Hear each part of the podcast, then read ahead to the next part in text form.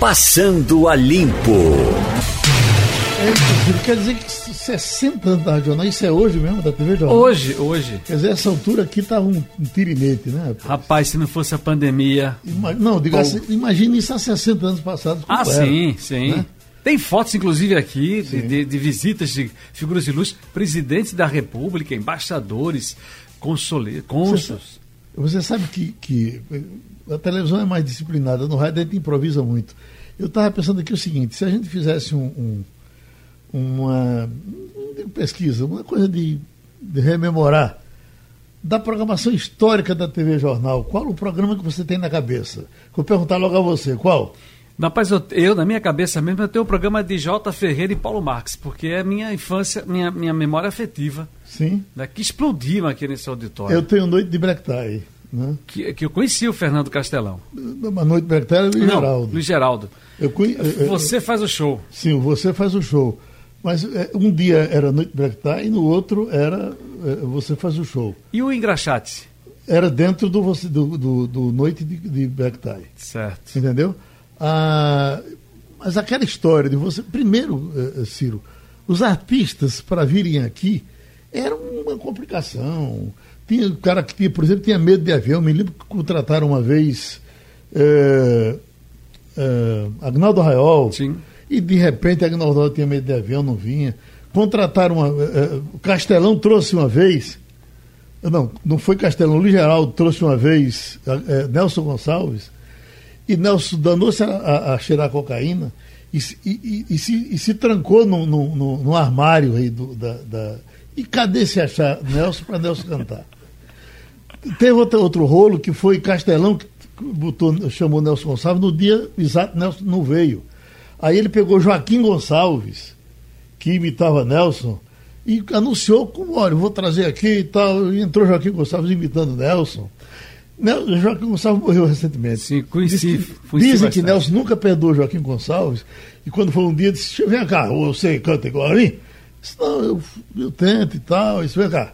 Aí puxou esse negócio de uma nota com, com aquele grave que só Nelson tinha, que o chão tremia. Aí quando Joaquim foi, não conseguiu chegar lá. Mas tem muita, tem muita história, viu? Se bem que Joaquim Ainda bem que a gente vai ter. Bom que a gente vai ter até dezembro para falar disso, né? Então tá se, se bem que justiça se faça, Joaquim realmente cantava bem, mas não, faz, não chegava no grave dele. Outra coisa interessante, recentemente. Porque ninguém Paulo, chegava, né? Ninguém chegava. Eu lembro que Calbi chegava aqui e dizia. Ele botava uma coisa, Nelson ele olhava assim. Esse Nelson tem uma caixa. Mas diga. Recentemente a gente encontrava amigos ali na Rádio Capital em São Paulo e Francisco Paz de Barros, o antigão foi da Globo, foi da Record. Ele chegou e disse: Você é de Pernambuco? É você, o rapaz estava no programa ali falando de Pernambuco? Sou eu. Eu disse: Rapaz, Pernambuco falando para o mundo, Rádio Jornal. Agora não há estrutura igual no Brasil a TV Jornal. Auditório enorme, eu disse, ah, você, ah, conheço sim. E falou dessas figuras todas. Ele é um senhorzão já, de seus setentão, diretor da empresa lá.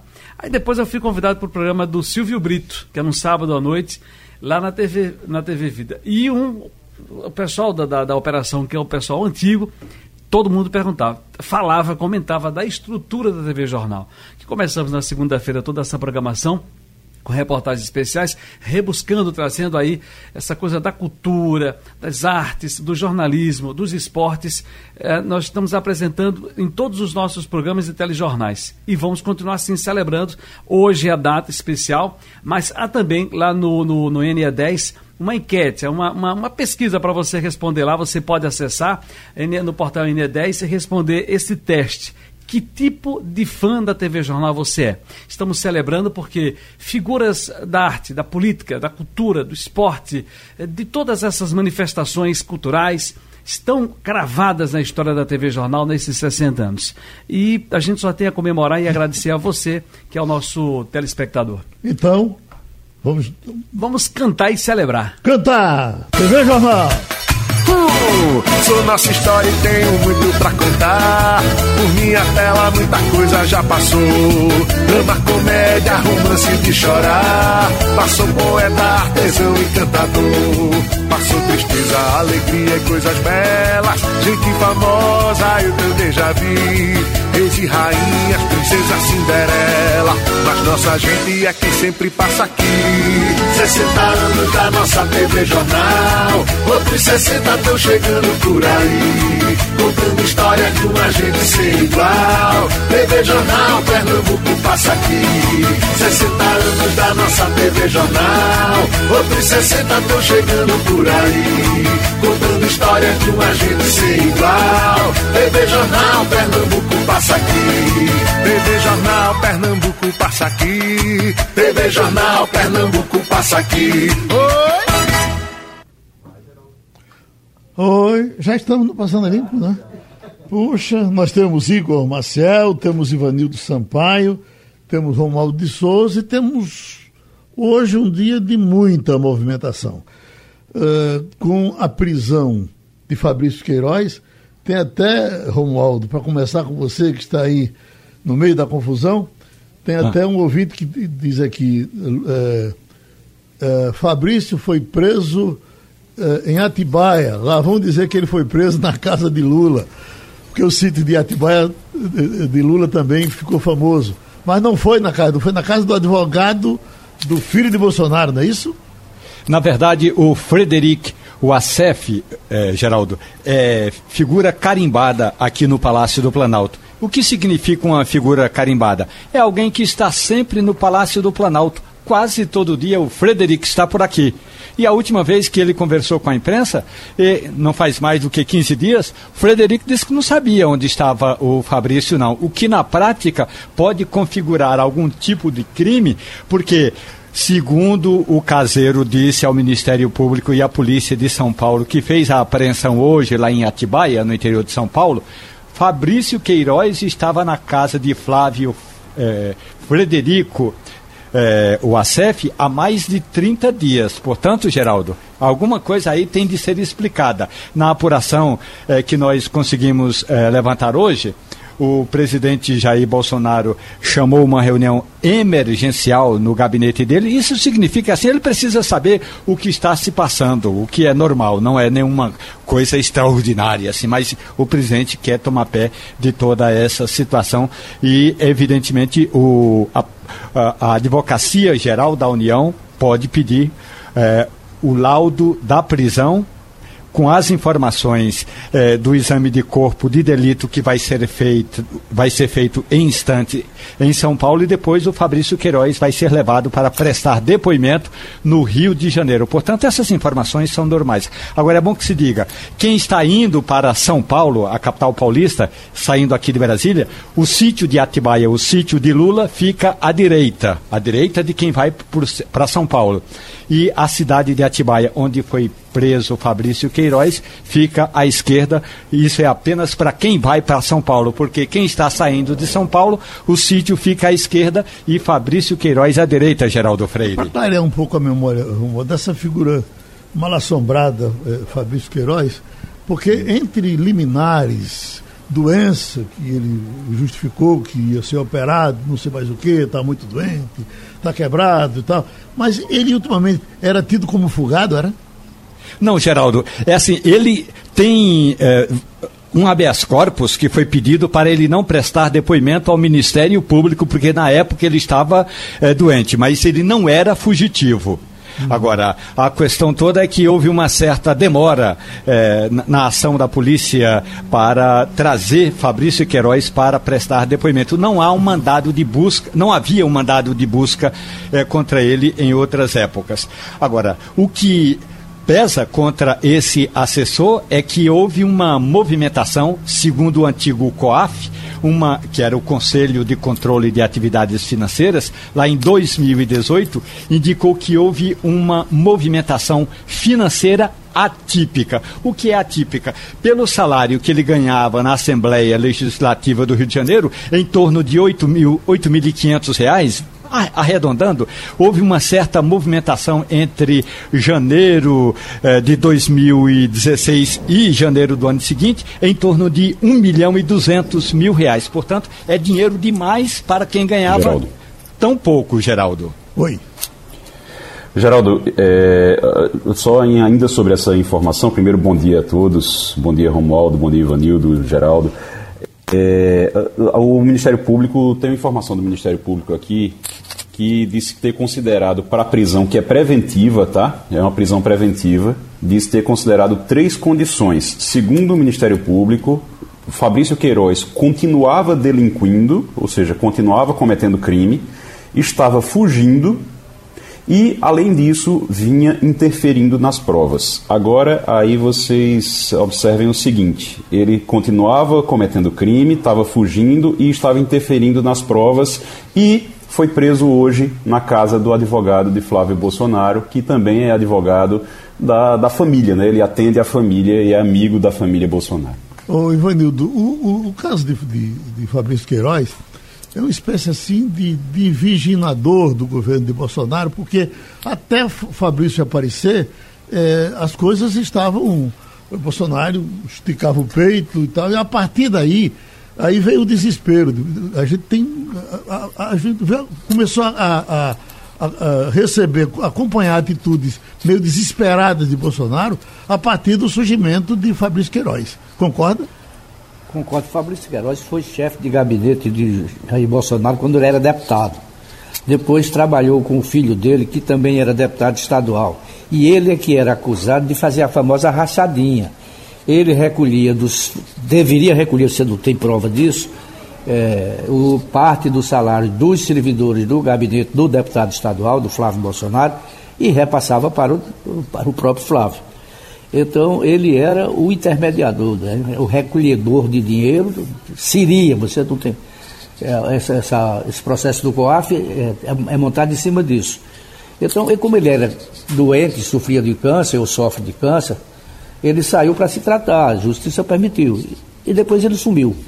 Desapareceu e ninguém se falou mais em, no, no, no nome do, do, do, rapaz e o processo seguiu. Agora, Agora a justiça. Re, é, reviu é, dos casos anteriores e novamente trouxe para o, a, a, ordem do dia o nome de Fabrício e ele está preso. O, Romualdo, agora ele foi anunciado, eh, em algum momento eh, foi tido como uma espécie de, de uh, agente financeiro da família, não era só do. que Tem inclusive a história do cheque da, da de Dona Michele, não é isso? Que, não, não foi com o Fabrício? Exatamente, Geraldo. Eu tenho um cheque que foi repassado de Fabrício Queiroz para a conta da mulher do presidente e que, segundo Jair Bolsonaro, era um empréstimo que ele, Bolsonaro tinha feito a Fabrício e Fabrício estava devolvendo o dinheiro. Aliás, uma transação de um cheque no valor de 24 mil reais que foi depositado na conta da primeira-dama Michele Bolsonaro. O presidente disse o seguinte: olha, esse foi um empréstimo, uma transação pessoal é, de quatro, desculpe, desculpe, de 40 mil reais. E aí agora ele está devolvendo, não tem nenhum problema não. Então, foi o que disse à época o presidente Jair Bolsonaro. E na prisão de hoje, Geraldo, é, é um desdobramento de uma operação que ocorre no Rio de Janeiro que apura o esquema de rachadinha. Os promotores estão investigando esse esquema de rachadinha. Na prática, rachadinha ocorre nas assembleias legislativas e aqui no Congresso Nacional. Também já houve vários processos em que consiste o seguinte: um determinado assessor de um determinado parlamentar recebe um salário um pouco maior e aí ele devolve parte desses recursos para o parlamentar. No caso da denúncia que o Ministério Público faz contra o atual senador Flávio Bolsonaro, quando ele era deputado estadual no Rio, a denúncia é a seguinte: Fabrício Queiroz era responsável por receber recursos dos servidores da Assembleia Legislativa que trabalhavam no gabinete de Flávio Bolsonaro, e aí esse dinheiro era pago aos servidores, parte era devolvido para o então deputado estadual, e Fabrício Queiroz era o caixa do então deputado que hoje é senador da República e que até agora não respondeu às nossas, aos nossos pedidos de esclarecimento sobre a prisão de Fabrício Queiroz. Estamos recebendo mais uma vez o diretor assistente da Organização Mundial de Saúde, Jarbas Barbosa, cientista pernambucano, também vice-presidente da Organização Pan-Americana de Saúde, que nos dá o prazer de conversar outra vez com a gente e nos deixar informados sobre o mundo do coronavírus. Em que lugar o senhor está hoje, doutor Jarbas? É, bom dia, Geraldo. Eu, eu estou aqui em Washington. A, a, sua base é aí o tempo todo? O seu... A base é aqui. Viaja, viajava muito, né? Pela, pelas Américas inteiras e também para Genebra, para a sede da OMS, mas desde fevereiro nós estamos com só, só enviamos em viagem as nossas equipes que nós mandamos para apoiar países em situação de emergência, né? Então, uhum. o Haiti, situações assim muito excepcionais. Bom, para conversar com o senhor, nós temos Igor Maciel, Ivanildo Sampaio e Romualdo de Souza. Mas eu queria lhe perguntar o seguinte, doutor Jabas, se uma coisa que, ninguém pode negar a OMS é que desde o primeiro momento que, ela, que os senhores todos diziam, nós estamos aprendendo, sabemos quase nada sobre esse vírus. A pergunta é, até, que, até onde está o aprendizado? Aprendeu muito, mais ou menos, pouco? Como é que está o aprendizado da, da OMS com o coronavírus? Geraldo, diante de uma doença nova, causada por um vírus novo, primeiro é importante a gente ter uh, a mente aberta, né? porque ter, ter a humildade de reconhecer que nós precisamos ter conhecimento novos, ter novas pesquisas, novos estudos, sem a arrogância né, dos que acham que já, já sabem tudo desde o começo. Segundo, é que tem que se basear muito firmemente em estudos científicos, né, estudos científicos consistentes, para que, que possa uh, fazer recomendações capazes de reduzir o dano que vem sendo causado pela Covid-19. Né? Então nós aprendemos muita coisa, aprendemos como ela se transmite, a velocidade de transmissão, a capacidade dela de gerar casos graves, quem eram as pessoas mais suscetíveis, que tinham mais facilidade de desenvolver as formas graves, né, como os idosos, pessoas com doenças crônicas, é, medidas que nunca tinham sido tomadas em larga escala no mundo, né, pelo menos nos últimos 100 anos, como o, o distanciamento social, quarentena, lockdown, tudo isso foi uma, vamos dizer assim, uma curva de aprendizado importante. Né? Eu acho que agora falta, né, ainda faltam algumas peças do quebra-cabeça, ainda falta a gente ter mais segurança sobre medicamentos, né, ter mais medicamentos. Tivemos uma boa notícia essa semana, mas precisamos de muito mais notícias boas baseadas em estudos científicos sérios, né? precisamos também outra parte fundamental do quebra-cabeça, que é a vacina. Uhum. Eu acho que ainda faltam algumas coisas importantes e continuar com, com, com, a humildade que se deve ter dentro de uma, de uma doença nova, avaliando, revisando.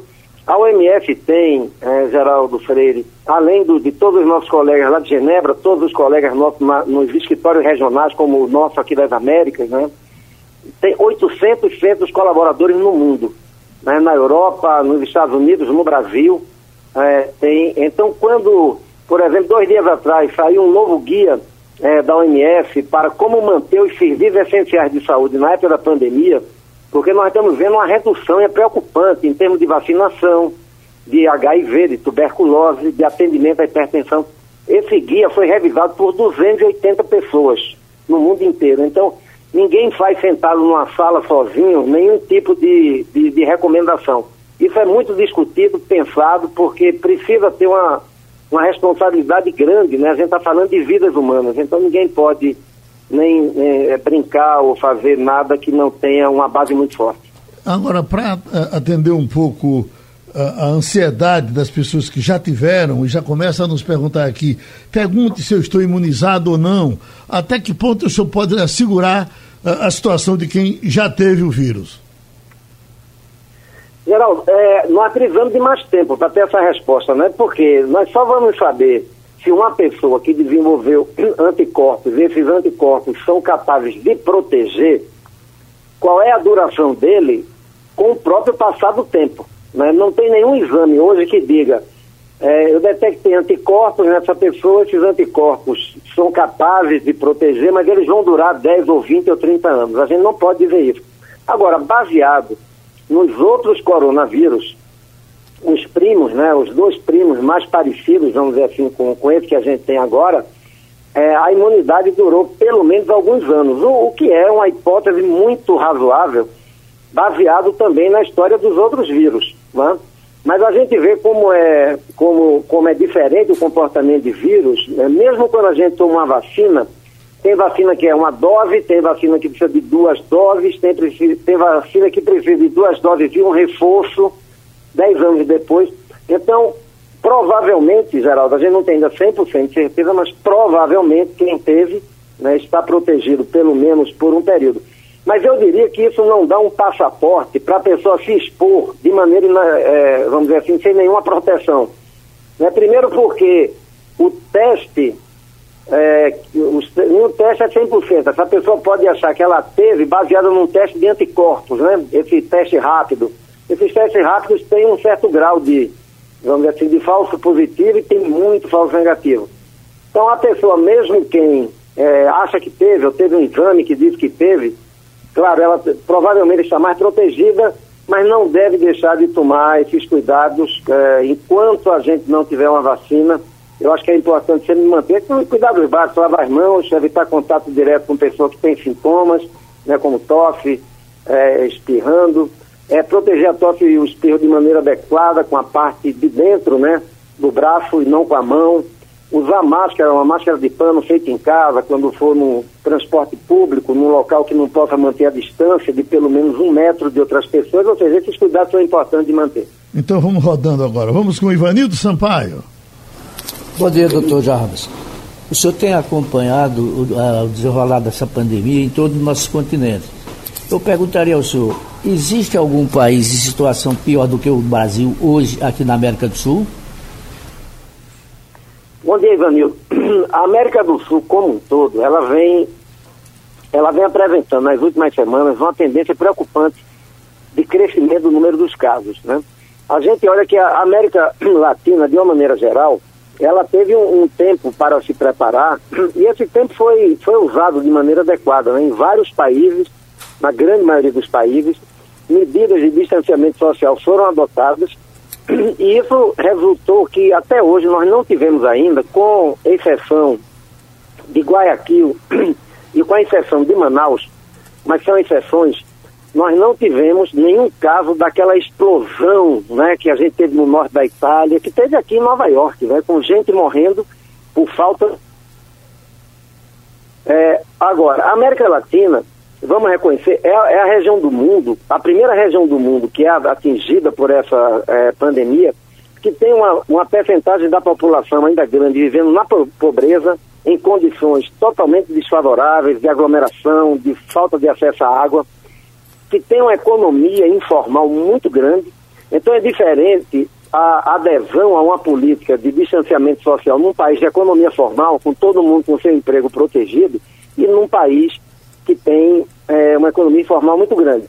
Então nós estamos tendo esse crescimento, Ivanildo, de maneira concreta, se a gente olhar a tendência de crescimento de casos, a gente tem, claro, o Brasil, a gente tem o Peru, a gente tem o Chile também, que começou muito bem com a uma estratégia muito adequada, mas que de, de duas semanas para cá, vamos dizer assim, passou a ter esse crescimento muito forte. Eu diria que esses três países hoje, e além do México, né, aqui na, na, na América, na América do Norte, é, preocupam bastante.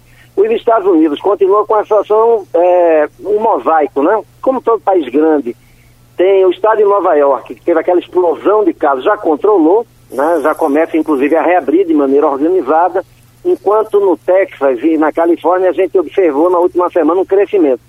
Então isso demonstra, é, Ivanildo, que mesmo depois que controlar essa onda de transmissão, é importante ter muita responsabilidade, uma abertura equilibrada, paulatina, a maneira é, de como voltar aos negócios também precisa ser diferente, com redução de horário, com a adoção de medidas de proteção de consumidores e de trabalhadores, com limitação de número de pessoas dentro das lojas, ou seja, há várias medidas que, que podem ser implantadas de maneira a evitar que haja uma segunda onda né, depois dessa. Temos aqui um debate e o doutor eh, Fernando Beltrão, eh, biólogo, eh, professor, chamava a atenção para os acontecimentos na, na Índia, dizendo que a Índia teria se dado muito bem no controle da, da, da pandemia. Eu lhe pergunto, a Índia tem alguma coisa a nos ensinar? Geraldo, eu, eu tendo geralmente a ser pessimista com resultados imediatos que parecem muito, muito bons, né? Eu acho que é bom a gente primeiro olhar bem, dar um tempo para ver se aquilo se sustenta, né? porque muitas vezes a resposta inicial foi muito boa, a resposta da Índia foi muito boa no começo, não tenho dúvida. Decretou uma medida de distanciamento social muito forte, segurou a transmissão, assim como os países da América Latina também. Né? Agora, na, na Índia, também pelas mesmas condições da, da América Latina, a pobreza né, muito grande, a informalidade da economia, a falta de proteção social, nós estamos tendo nas últimas últimos dias é, a Índia registrou nos últimos três dias uma média de 2 mil, 2 mil mortes por dia. E na Índia, a gente só tem bons registros de três províncias da Índia. Então, eu diria que a Índia está fazendo o melhor que pode, né, tá, mas luta, assim como os países da América Latina, luta com esse, o problema da desigualdade social, da pobreza, que é uma barreira. Né, num país da Europa, que você tem uma rede de proteção social, as pessoas podem ficar é, em, em, quarentena por dois meses sem um impacto social muito grande.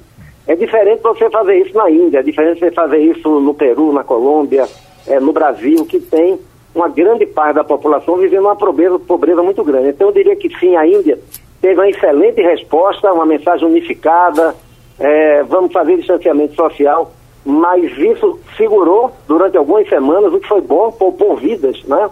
Mas agora a Índia começa já a sentir os efeitos dessa dificuldade de implantar medidas de distanciamento social sem uma rede de proteção social adequada. Igor Marcel? Doutor Jarbas, muito bom dia. A gente ouve falar o tempo todo em vacina. Senhor estava falando agora que só realmente a gente só vai poder ter uma, uma solução é, mais tranquila quando a gente tiver vacina. E aí tem gente que fala em vacina já para setembro, tem gente que fala em vacina para o ano que vem, tem gente que fala em vacina para daqui a dois, três anos apenas. Senhor estava dizendo que não tem nem informação direito ainda, não tem como ter uma informação completa ainda sobre a imunidade natural das pessoas que já tiveram. E vacina tem muito a ver com imunidade também. É, a OMS está prevendo para quando que a gente vai ter possivelmente uma vacina para a Covid. Bom dia. Nós temos, felizmente, uma, eu diria assim, uma corrida né, muito grande em termos de desenvolver uma vacina, né, no, no bom sentido da palavra. Tem mais de 150 projetos de vacina 11 desses projetos já iniciaram testes em pessoas. Ou seja, depois do, dos testes na bancada do laboratório, é, depois de testes em animais para ver a segurança, é, as vacinas começam um processo de teste com pessoas. Então, primeiro testa num grupo de, de pessoas saudáveis, voluntários saudáveis, a vacina, para confirmar que ela não faz mal, porque o, o primeiro a primeira obrigação de qualquer remédio, de qualquer vacina é que não faça mal, né? Se não vai fazer bem é outra coisa, mas fazer mal é, é completamente inaceitável. Então, primeiro se testa a segurança. Depois que está confirmada a segurança, ou seja, que nesse grupo de pessoas que tomaram a vacina ela não desenvolveu nenhum problema, essas pessoas não tiveram nenhuma reação adversa, se parte para uma fase da, da, da, da pesquisa, que a gente chama de ensaio clínico, onde você confirma, porque aí tem um número maior de voluntários, você confirma a segurança e começa a testar a eficácia. Né? E depois se vai para a fase 3, que aí se envolve dezenas de milhares de pessoas para confirmar que ela é eficaz. A confirmação da eficácia, ela, ela se dá quando se, se tem, depois da, da, do contato com a vacina, né? depois da pessoa tomar a vacina, ela desenvolve anticorpos capazes de neutralizar o vírus. Então, essa é a confirmação. Claro, é, quando você vacina milhares de pessoas no mundo inteiro, e é muito bom que esses testes se deem em vários países diferentes do mundo, de maneira totalmente aleatória, digamos assim, essas pessoas também, algumas delas pelo menos, ou muitas delas, vão ter contato com o próprio vírus. E isso servirá também como mais uma confirmação de que ao ter contato com o vírus, a pessoa vacinada não se contaminou, diferentemente das pessoas não vacinadas. Então, esses testes. Oi. Pode ser. Não. Desculpe. Concluiu? Esses testes, eles, eles se encontram, eles se encontram sendo realizados. Né? A nova expectativa é que até o final desse ano a gente tenha já alguma dessas vacinas com os testes finalizados pronta para entrar em processo de produção. Romualdo de Souza. Doutor Jarbas Barbosa, muito bom dia para o senhor. Me diga uma coisa: no enfrentamento de uma pandemia que até mesmo a Organização Mundial de Saúde está encontrando ou está procurando eh, saídas, eu pergunto ao senhor: o que significa na prática um país como o Brasil, com a quantidade de pessoas infectadas e mortas, e o Ministério da Saúde ter um ministro interino? Bom dia, Romualdo. A decisão sobre ministros é uma decisão de, de governo, né? A, nós, a Organização Mundial, a Organização Pan-Americana da Saúde, nós não interferimos ou fazemos avaliação sobre isso. A gente trabalha com o Ministério da Saúde do Brasil, trabalhamos com os estados também, é, continuamos a trabalhar, né? queremos apoiar mais do que nunca. Foi por nosso intermédio, por exemplo, que nós é, conseguimos comprar em com produtores internacional 10 milhões de testes né, de PCR, que são os testes para confirmar o diagnóstico, no, momento que o Brasil estava com uma dificuldade muito grande de acesso a testes, é, e continuamos prestando toda a assessoria técnica né, ao Brasil. Entre a, a OMS e nós, a OPAS, é, são mais de 300 guias técnicos que, que vão de todas as coisas que você imaginar, desde como transportar de maneira segura uma amostra é, para fazer o teste do PCR, como fazer o teste do PCR, como lidar com o paciente, como é, proteger os profissionais de saúde para eles não se infectarem, é, to, todos os aspectos que servem para orientar que cada país adapte a sua, a, a, sua realidade, né, de maneira que a gente possa ter o melhor enfrentamento possível. Doutor Jabas, há pouco nós ouvimos uh, o virologista Dimas Covas, diretor do Butantan, seu colega, e ele dizia o seguinte, que nós devemos nos preparar, porque hum, na visão dele a gente vai continuar do jeito que está nesse, nessa necessidade de enclausuramento. Ele acha que pode chegar até novembro. Teria uma previsão mais otimista para nós? Geraldo, eu, eu acredito que nós, nós vamos viver até termos uma vacina e termos todo mundo protegido, isso vai durar vários meses, vários meses, infelizmente. Nós vamos ter que ter uma, uma um, um, processo de, de vida um pouco diferente. Né? É claro que depois que controla a transmissão, eu estava vendo um dado hoje de manhã cedo que Recife já tem, acho que quase 30 dias de, de redução do número de casos novos, né, diários. Claro que Pernambuco tem uma situação diferente. Caruaru é diferente de Petrolina, é diferente de Recife, é diferente de Cabo Santo Agostinho, ou seja, tem que avaliar isso cada, cada situação. Mas depois que você controla a pandemia, você tem que ter um processo de transição, né, de abertura, uma abertura planejada, mas que tem que monitorar muito bem se acontece uma uma nova, é, uma nova onda, né, um novo crescimento. Isso, vários países que já começaram essa transição anterior estão fazendo de maneira adequada. Né? A Alemanha começou o processo de reabertura numa determinada área da Alemanha, voltou a crescer, eles, ali eles pararam de novo, deram até um passo atrás. Portugal, a mesma coisa. Então, isso vai ser, eu creio, o novo normal nos próximos meses. Né? É, saindo dessa, dessa fase mais aguda, é controlar bem, monitorar de maneira adequada e, de novo, as pessoas terem consciência de que o perigo não foi embora. Então, as medidas de proteção individual precisam continuar e aí precisa, por parte tanto dos consumidores, como dos empresários, dos trabalhadores, é, de toda a sociedade, um engajamento muito forte nessas medidas que podem proteger a todos, Geraldo. Okay. É, as medidas, é, limpar bem as superfícies, saber evitar aglomeração, fazer todo o possível para que não haja uma segunda onda, porque toda vez que ocorrer uma onda forte de transmissão, os dados já estão mostrando isso de maneira muito, muito clara aqui em Nova York, aí no Brasil, em São Paulo, que já tem bons dados sobre isso, no Rio de Janeiro, o impacto sobre as populações mais pobres é muito maior, é muito mais grave, né? Então é, é, é muito importante continuar a proteger as vidas que a gente, todas as vidas que a gente puder, é, mantendo a, as medidas é, de maneira consciente, obedecendo aí ao que as autoridades sanitárias estão informando, estão é, recomendando para que a gente possa seguir essa transição de maneira tranquila. Pronto, doutor Jarbas, volto para suas reuniões. Muito obrigado. A gente ouviu o médico Jarbas Barbosa, diretor da Organização Mundial de Saúde e vice-presidente da Organização Pan-Americana de Saúde, aqui no Passando a Limpo. Vanildo Queiroz, perdemos mais dois patrimônios. Morreu aos 91 anos o empresário Nevaldo Rocha, dono das lojas Riachuelo. Ele era de Natal, Rio Grande do Norte.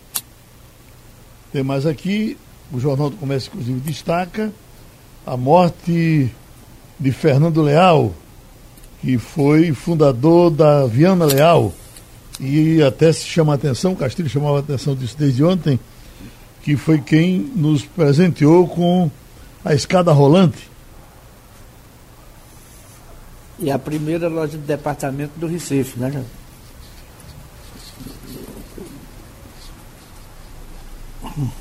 Oi. Oi, Geraldo. Oi. Uma informação de momento é que o presidente Jair Bolsonaro tem na agenda dele hoje encontros, é, primeiro para receber cartas de credencial de embaixadores no Brasil. Então, depois, ele vai ter um encontro com o ministro de Minas e Energia, Bento Albuquerque, para conversar sobre a situação eh, do endividamento das empresas do setor elétrico e tudo mais. Pois bem, mas aí, no meio dessa conversa toda, eu quero dizer que o presidente mandou chamar o ministro da Educação, Abraham Weintraub, o que na prática pode significar que hoje o presidente decide o rumo do que fazer com o ministro da Educação. E no momento em que o governo precisa ter uma notícia para impactar a saída, ou melhor, a prisão eh, de Queiroz, Fabrício Queiroz, lá no interior de São Paulo, nada melhor do que resolver o problema do Ministério da Educação. Então seria uma notícia impactante impactando a outra, Geraldo, e vamos acompanhar o que o presidente da República vai fazer com o ministro da Educação nessa reunião que não estava na agenda até 10 minutos atrás. Já estão falando, Romualdo, em sucessores, e me parece que gente assim sem muito destaque também, não é? O, o que está mais ou menos acertado no momento, Geraldo, é que o presidente vai fazer o mesmo que está fazendo no Ministério eh, da Saúde. Vai colocar um secretário uh, administrativo, um secretário executivo, que é o número dois, interinamente até que a fervura abaixe. Portanto, o presidente não tem o um nome e não vai tentar resolver essa questão agora. Aí para onde iria Abraham Weintraub? Possivelmente para o Banco Mundial. Já estamos com o ministro do Supremo Tribunal Federal, Gilmar Mendes, agradecendo essa participação. O senhor tem Igor Maciel tem Ivanildo Sampaio, tem Romualdo de Souza. Queria começar, doutor Gilmar, com um, um outdoor que instalaram hoje em Caruaru, me mandaram aqui agora, dizendo o seguinte: ó, Brasil, um país onde uma reunião de Estado tem o seu sigilo quebrado com autorização do STF. E um criminoso tem o sigilo protegido pelo mesmo STF. Isso é um outdoor na beira da estrada. Lhe incomoda isso? Alô? Oi. Ah, bom dia. Estamos lhe ouvindo. Sim, bom dia. Bom dia. O senhor nos escuta bem? Eu escuto sim, escuto sim. Eu, eu, eu posso repetir a pergunta? Sim, por favor. Sim. É um outdoor colocado uh, em Caruaru, dizendo o Brasil é um país eh, onde uma reunião secreta de governo tem o sigilo quebrado pelo STF e o mesmo STF eh, eh, protege o sigilo de um criminoso. Merece resposta? Ah, não, não, não. Acho que não. Acho que não. Tem que se analisar mais profundamente. Uhum. Então tá certo. Então vamos trabalhar. Vamos com. Vamos lá. Ivanildo Sampaio.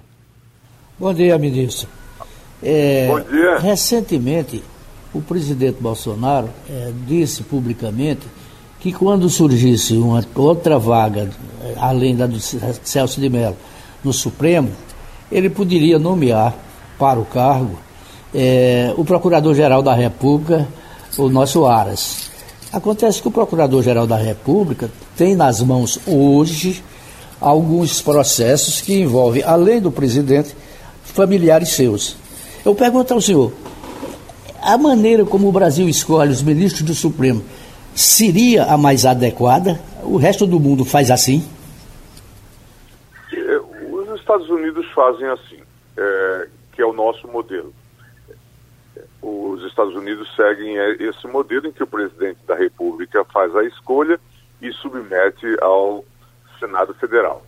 Há lá uma, uma, sabatina, uma sabatina, e como também aqui, e lá é uma sabatina bastante rigorosa, de vários dias, mas esse é o modelo. É uma forma de legitimação política. É, agora, é, cada país tem ah, ah, suas práticas e vertentes.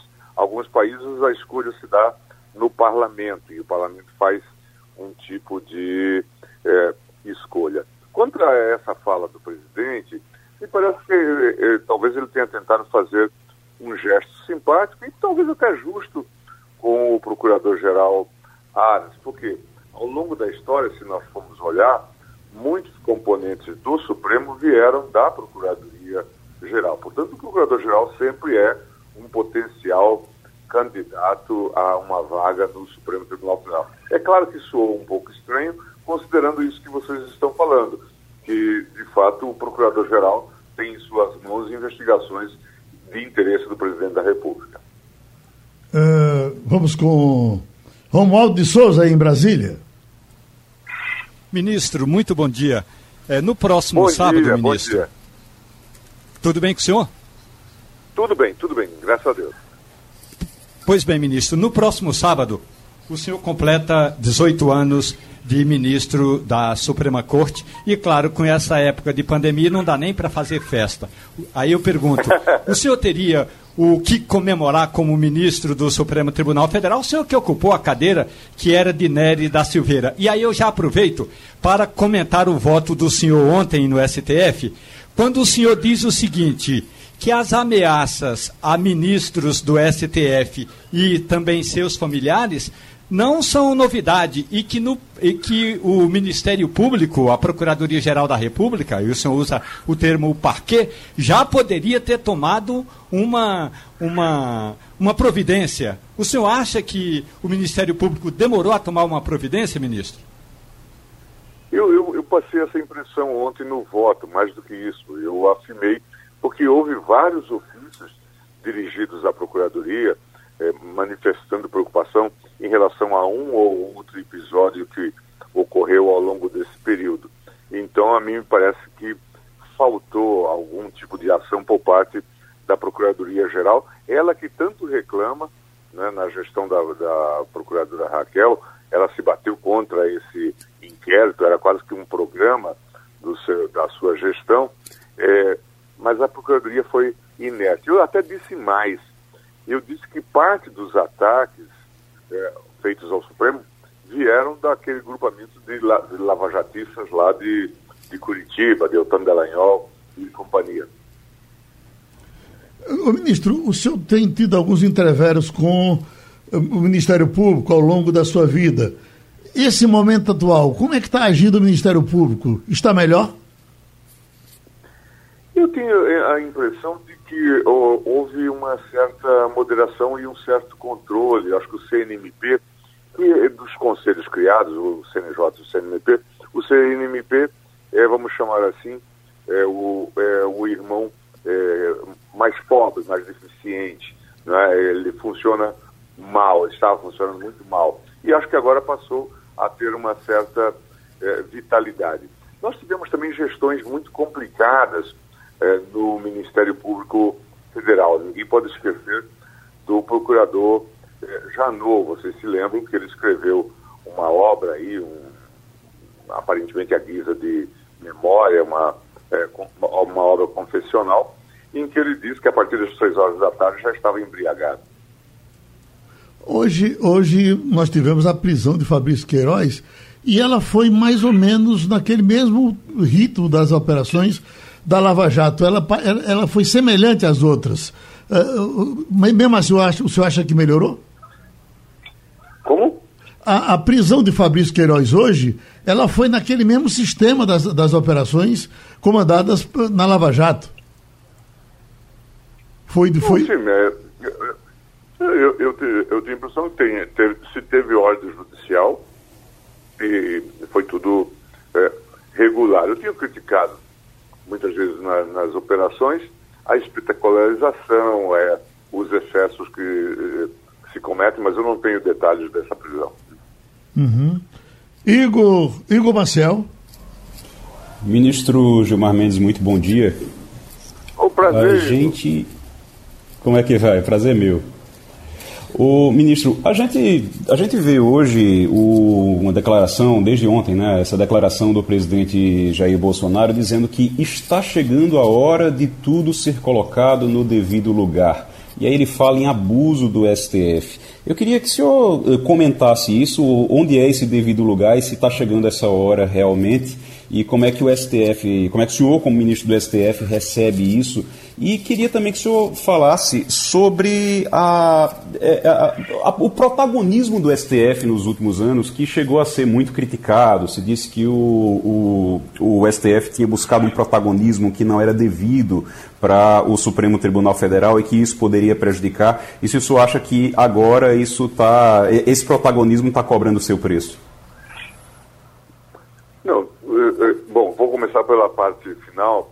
Eu, eu acho que nós ganhamos uma enorme responsabilidade sobre a Constituição de 88 e devemos ficar atentos a isso, porque vez somos insensados por isso e vez somos muito criticados de estarmos passando a linha vermelha do sistema de divisão de poderes. A Constituição, como você sabe, cobra do Supremo controlar até mesmo a omissão legislativa, suprir as omissões. Portanto, a própria Constituição cobra do Supremo um certo protagonismo. Depois tivemos várias ações é, que são conhecidas aí, as questões criminais e tudo mais, onde o tribunal até agiu, eu acredito, com bastante moderação, como foi no caso do mensalão, mas deu uma visibilidade muito grande à corte, ela se tornou realmente uma protagonista no cenário da divisão de poderes. É, quanto à declaração é, do presidente, é, eu acho que a gente não deve tomar isso na sua literalidade. O tribunal está cumprindo as suas funções. Eu tenho a impressão, aí você é um leitor da cena política, Igor, mas eu tenho a impressão de que o que tem irritado aí as hostes governamentais foi aquela decisão do Supremo sobre a questão federativa, de que a União, Estados e municípios deveriam atuar em conjunto no combate à pandemia de Covid-19. O Supremo afirmou que, mesmo que houvesse uma decisão do presidente, que estados e municípios teriam o controle sobre as questões de saúde dos seus territórios. Isso me parece que eh, causou é, uma certa irritação. O presidente disse: estão esvaziando a minha caneta e coisa do tipo. Mas o, o Supremo agiu, primeiro, consonante à Constituição e depois tendo em vista a defesa de vidas. São os governadores e, e os prefeitos que têm a responsabilidade sobre os serviços de saúde nas respectivas unidades. E o tribunal levou em conta esse aspecto. Me parece que a decisão é condizente com aquilo que está na Constituição. Mas é claro que politicamente ela não foi bem vista no âmbito governamental. E por isso surge a impressão de que nós estamos fazendo um intervencionismo desbaratado. Mas cada decisão tem sua explicação e me parece que isso precisa ser, de fato, esclarecido. Ministro Gilmar, uh, o senhor nesses 18 anos já passou por diversas crises no Supremo. Essa é uma das mais agudas? Certamente, nós já tivemos muitas é, crises, até porque é, passamos aí, tivemos o impeachment presidencial, tivemos o caso do mensalão, tivemos casos muito delicados. Mas, pela primeira vez, estamos vivendo esse estresse permanente com uma contestação sistemática das decisões da corte, esses ataques que partem de partidários da presidência da República em suma, estamos vivendo um momento é, é, muito diferente. Mas eu devo dizer que as instituições estão em pleno funcionamento, tanto o Congresso quanto o Supremo estão é, trabalhando normalmente e cumprindo suas funções. Ivanildo Sampaio. Ministro, é, a nossa Constituição foi aprovada logo depois de um regime ditatorial que durou 20, mais de 20 anos. Há quem diga que ela tem muito penduricalho, tem muita gordura, é, já sofreu inúmeras emendas.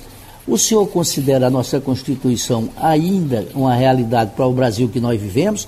Ou o senhor defenderia uma nova Assembleia Constituinte e a criação de uma nova Carta? Não, eu não defendo uma nova Assembleia Constituinte, embora defenda aperfeiçoamentos no texto constitucional. Eu acho até que o regime de governo vem dando sinais de exaustão. Esse nosso presidencialismo passa por uma uh, profunda crise. Não é por acaso que do, uh, dos quatro últimos presidentes eleitos, excluído aqui o presidente Bolsonaro, só dois terminaram o mandato, é, FHC e Lula. Dilma e, e Collor não conseguiram terminar o mandato. Então isso é um sinal de instabilidade do sistema.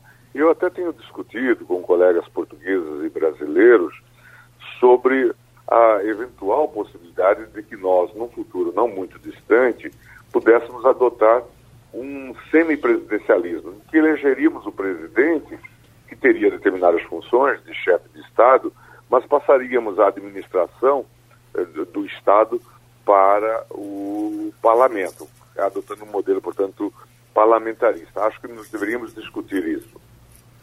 É Igor Marcel?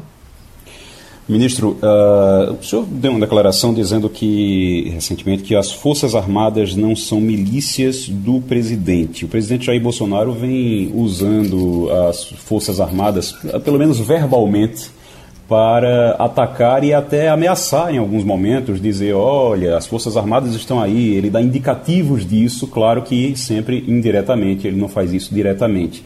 É, isso incomoda, isso de alguma forma pode ser considerado um ataque um, de um poder a outro, nesse caso? É, isso é impróprio e eu tenho dito isto, como também as vindicações que aparecem nas manifestações do artigo 142 da Constituição. O artigo 142, como você sabe, está na Constituição desde 88 e foi alvo de uma ampla negociação para que as Forças Armadas pudessem atuar na defesa dos poderes constitucionais e na defesa da lei e da ordem. Nesses anos todos, as Forças Armadas têm cumprido um papel importantíssimo, inclusive quando nós temos sublevações nos estados, greves ou motins de policiais, as Forças Armadas têm atuado e de maneira exemplar, assim como em outras missões, missões humanitárias, Brasil afora. Mas agora veio essa mensagem como se fosse possível usar as Forças Armadas ou para arbitrar conflitos de poderes ou mesmo para ser usada como ameaça a outros poderes que não estivessem atuando de forma como a presidência espera. Isso é absolutamente equivocado. O presidente é o chefe supremo das Forças Armadas, mas nos termos da Constituição, nos limites da Constituição. E isso me parece, os comandantes das Forças Armadas têm claro na sua, nas suas cabeças.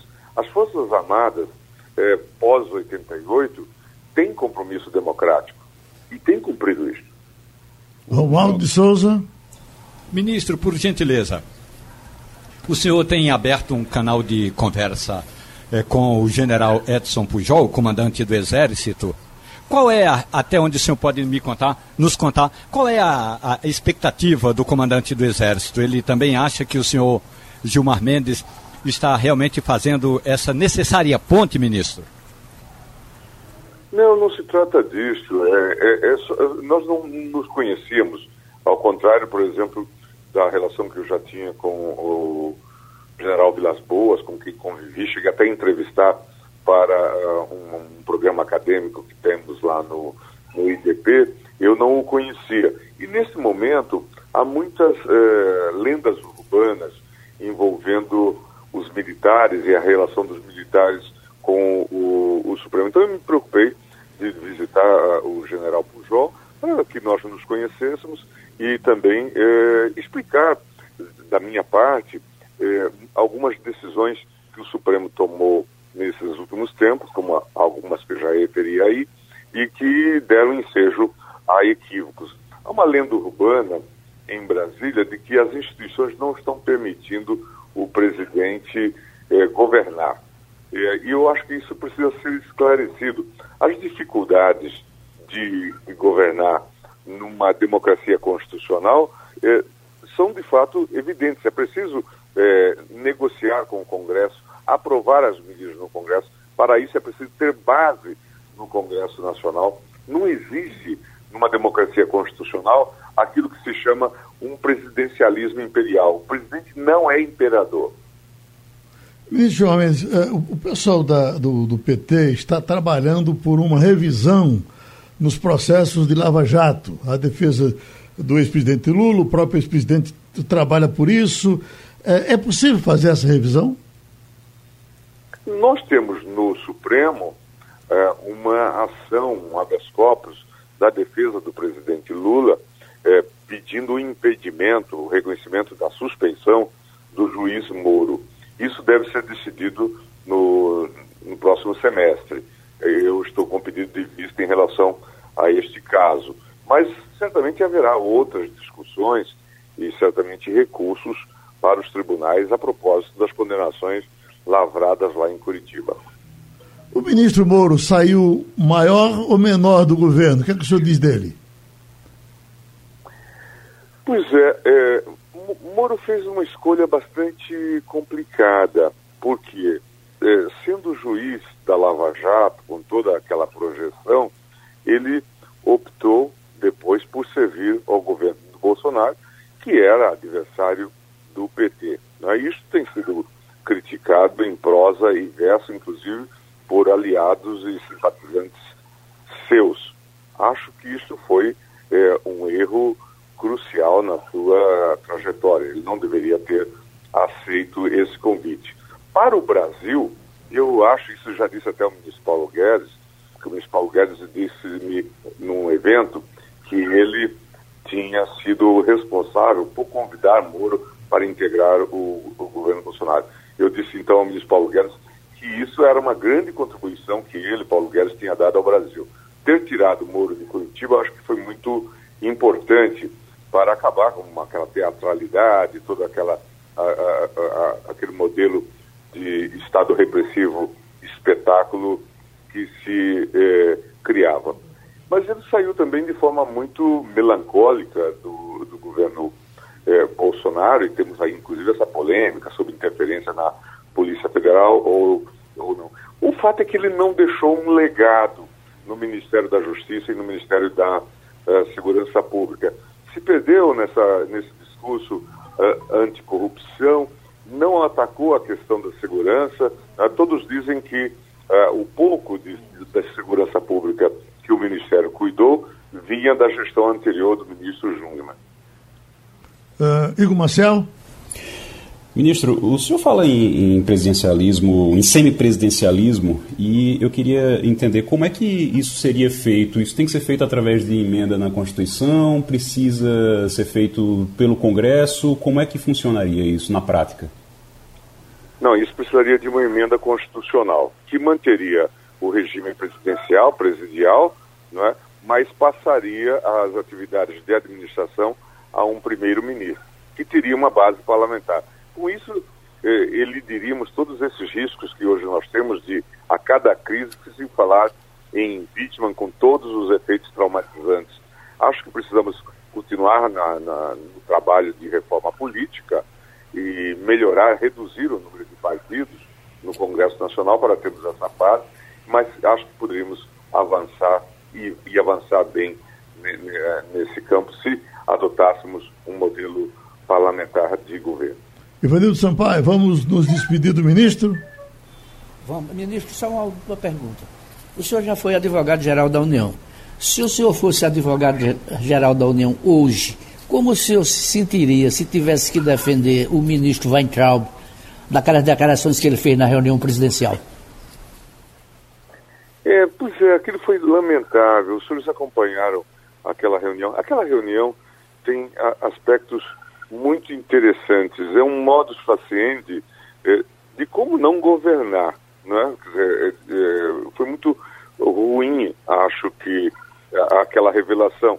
E também talvez tenha sido boa, porque é, mostra que o governo, para ficar é, ruim em termos de técnica de decisão, precisaria melhorar muito. E o ministro faz uma atuação também bastante canhesta. Veja, nós estávamos em, estamos, estamos ainda em meio à pandemia, é, as famílias todas é, que têm filhos participando do Enem, esperando uma notícia, e nenhuma palavra do ministro sobre a, a sua atividade, sobre a sua pasta.